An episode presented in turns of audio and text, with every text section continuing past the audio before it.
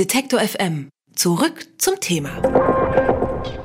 In diesem Herbst schaut die Bundesrepublik in den Osten. In Brandenburg, in Sachsen und Thüringen finden äh, Landtagswahlen statt. Die AfD hat laut Umfragen in allen Ländern ziemlich gute Chancen darauf, zweitstärkste Kraft zu werden. In Sachsen könnte die Partei die Wahl sogar gewinnen. CDU und SPD haben nun beide Strategiepapiere für die neuen Bundesländer vorgestellt mit sehr poetischen Namen. Angleichung der Lebensverhältnisse in ganz Deutschland nennt das zum Beispiel die CDU. Bei der SPD heißt es Anerkennung, Aufarbeitung und Aufbruch. Aber was bedeuten diese Strategiepapiere denn wirklich für die Lebenssituation der Menschen im Osten und können CDU und SPD für so vielleicht auch Wähler zurückgewinnen? Das frage ich Robert Birnbaum. Er ist Politikreporter beim Tagesspiegel und kennt beide Strategiepapiere. Hallo, Herr Birnbaum. Guten Tag. Haben CDU und SPD mit diesen Strategiepapieren für das Zusammenleben in Deutschland, nennt man es ja so schön, jetzt ganz offiziell den Wahlkampf eröffnet oder worum geht es genau? Es ist so eine Art Vorwahlkampferöffnung. Für beide Parteien fügt es sich ja günstig, dass nicht nur im Herbst diese drei entscheidenden Landtagswahlen in Brandenburg, in Sachsen und in Thüringen sind, sondern auch der Mauerfall sich zum 30. Mal jährt. Also es ist ein großes Jubiläum, ist auch ein historisch wichtiges Jubiläum. Und das ist natürlich ein guter Moment, um dieses Thema über das gesamte Jahr hinweg zu verfolgen. Und das haben beide Parteien vor. Bei der CDU wird es nochmal mehrere Veranstaltungen geben, die besonders die Leistung der DDR-Bürger bei diesem Mauerfall herausstellen sollen. Also es ist so eine Mischung aus konkreten Plänen und Vorhaben, was man machen müsste und dem Versuch, na, so ein bisschen das Selbstbewusstsein auch der Menschen in diesen Ländern zu stärken. Jetzt haben Sie schon gesagt, es ist so ein bisschen eine Mischung aus Dingen, die man eben tun müsste und eben dem Selbstbewusstsein. Aber sind denn wirklich äh, konkrete Forderungen enthalten oder sind das eher große Worte und wir gehen vor allem auf Selbstbewusstsein? Nein, es sind zum Teil sehr konkrete Forderungen. Beide sind sich einig, sowohl SPD als auch CDU. Das muss man sowieso vielleicht vorwegschicken. Bei beiden Parteien sind die Unterschiede im Konkreten sehr gering. Das liegt einfach daran, dass die Probleme, die speziell im Osten noch offen sind und die speziell im Osten gelöst werden müssen, von beiden Volksparteien ziemlich ähnlich beurteilt werden. Also Beispiel Rente, es geht um die Rentenangleichung, die ist schon beschlossen. Es geht darum, dass Menschen Rentenbiografien haben, die mit der Rentenformel im deutschen Westen nicht so richtig übereinstimmen. Um es mal höflich zu sagen, zu Deutsch, die haben 45 Jahre in den verschiedensten Jobs gearbeitet und kriegen am Ende nichts. Das ist ein Spezialproblem für den Osten, das man angehen will. Es gibt da jetzt noch keine ganz konkreten Lösungsvorschläge, wie man das machen will.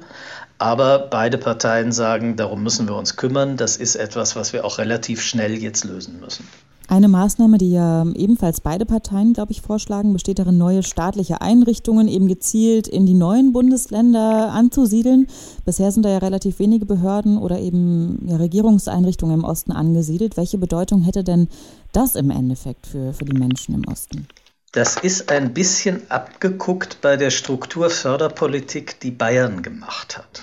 Bayern ist ja lange Zeit ein, ein reiner Agrarstaat gewesen der sich dann im Zuge verschiedener historischer Entwicklungen zum Industriestaat entwickelt hat, wo es aber immer noch unterentwickelte Regionen gab. Und dann hat die bayerische Staatsregierung ein sehr gezieltes Programm gemacht, um Behörden, um Fachhochschulen, um Einrichtungen öffentliche in diese Regionen reinzuschaffen. Das hat so eine Art Kondensationskeime gelegt für weitere Entwicklungen. Also das ist eigentlich ein ganz kluger Gedanke. Die Frage ist, wie weit das überhaupt geht.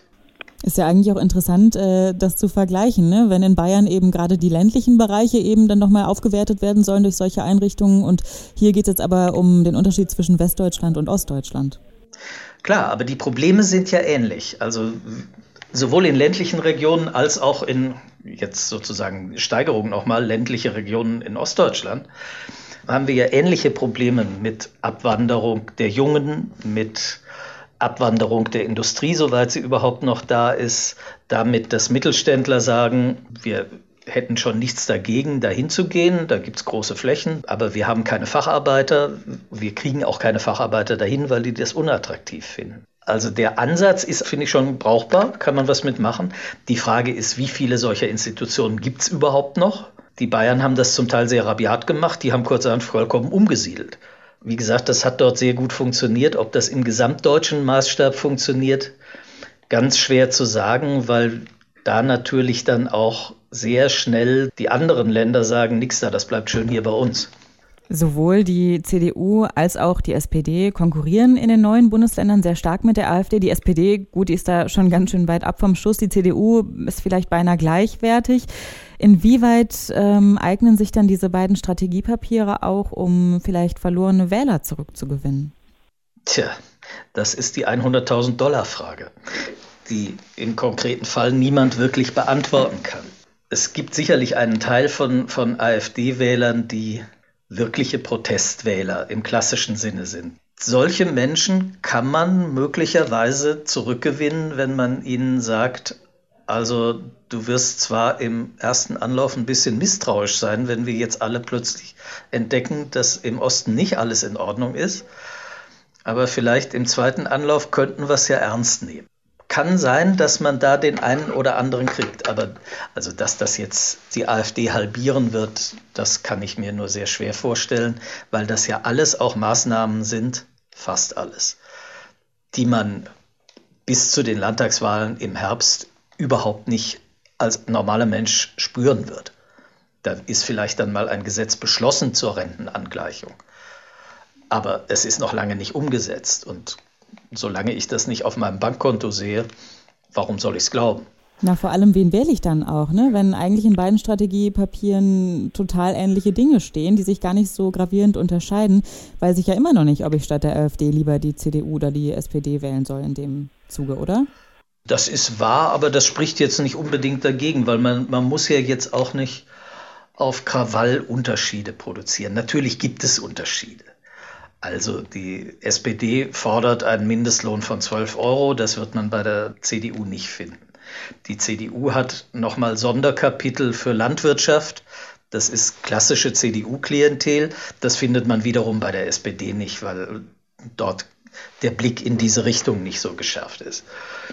Also es gibt da schon noch Unterschiede. Es gibt Unterschiede im Wortlaut. Also das muss ich als Wähler schon selber wissen, was mir von den beiden Angeboten lieber ist. Jetzt sagt die SPD, sie wollen die Demokratie im Osten stärken. Die CDU, die erkennt bei den Wählern in den neuen Bundesländern eine Tendenz dazu, politisch extremere Parteien zu wählen. Wieso tun sich denn jetzt diese beiden etablierten Parteien oder überhaupt die etablierten Parteien so schwer mit den Wählern in den neuen Bundesländern? Vielleicht nochmal allgemein gefragt. Das ist die zweite 100.000 Dollar Frage.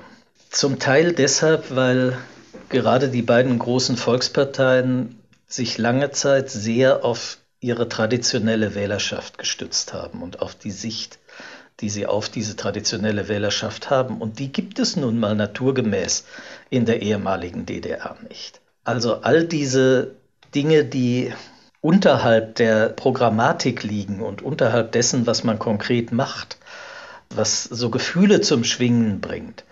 Wenn eine CDU sagt Europa, klingt da eine komplette Geschichte mit, von Adenauer über Kohl bis hin zu Merkel. Aber natürlich ist dieser Klang in den neuen Bundesländern nicht vernehmbar, weil die wissen gar nicht, was da dranhängt. Die verbinden damit möglicherweise völlig andere Dinge.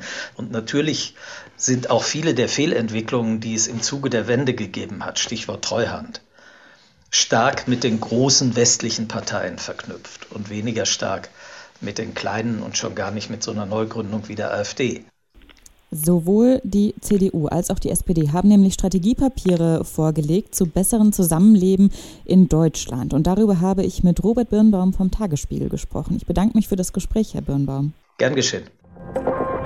Alle Beiträge, Reportagen und Interviews können Sie jederzeit nachhören im Netz auf detektor.fm.